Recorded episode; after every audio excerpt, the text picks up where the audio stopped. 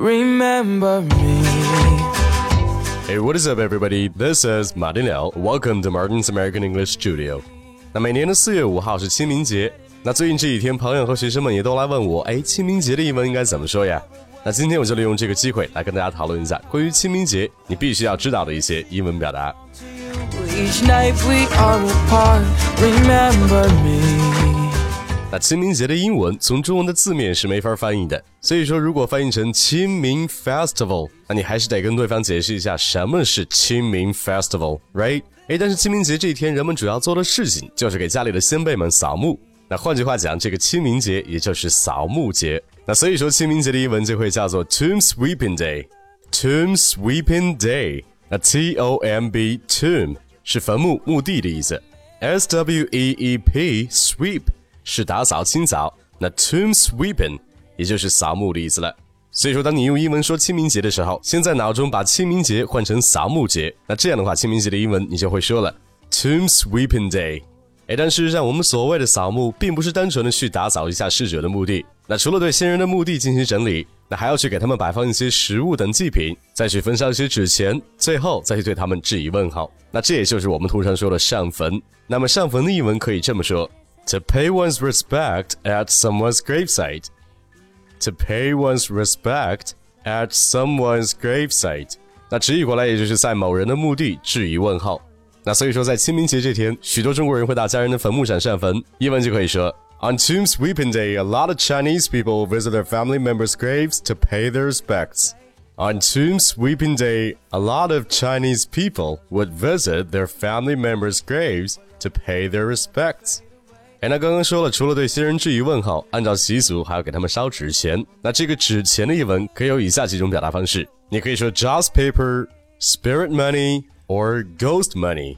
那第一个 joss paper 中的 joss，它的拼写是 J O S S。那这个词的意思是在中国文化里所祭祀的神灵。那所以说在后面加上 paper joss paper，就是指给这些神灵们所去烧的纸。那后面的 spirit money，spirit。S P I R I T spirit，在这里表示灵魂的意思。那所以说这个 spirit 也就等于 G H O S T ghost。所以说纸钱你可以说 joss paper spirit money or ghost money。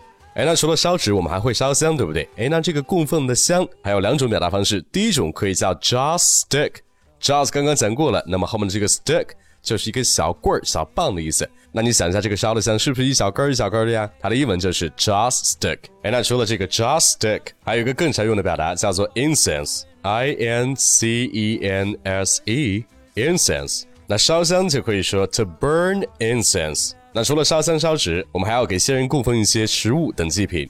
那祭品的英文可以说 food offering，food offering。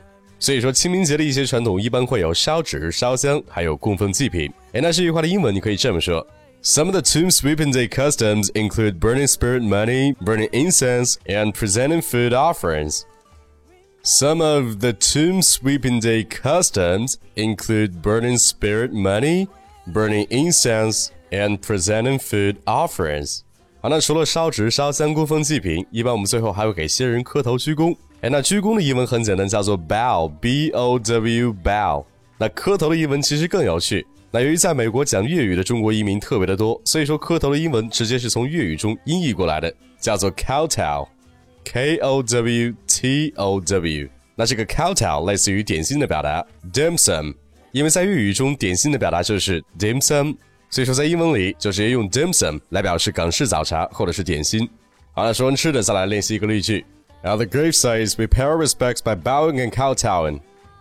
At the gravesite, we pay our respects by bowing and kowtowing. 那这句话就是说，我们上坟的时候会在墓地上磕头鞠躬。怎么样？现在关于清明节的一些必备的英文表达，你都知道应该怎么说了吧？那四月五日就是清明节了，到时候赶紧把它们都用起来吧，并且相信你以后在跟外国人介绍这个节日的时候，你也就知道应该怎么正确的描述了吧？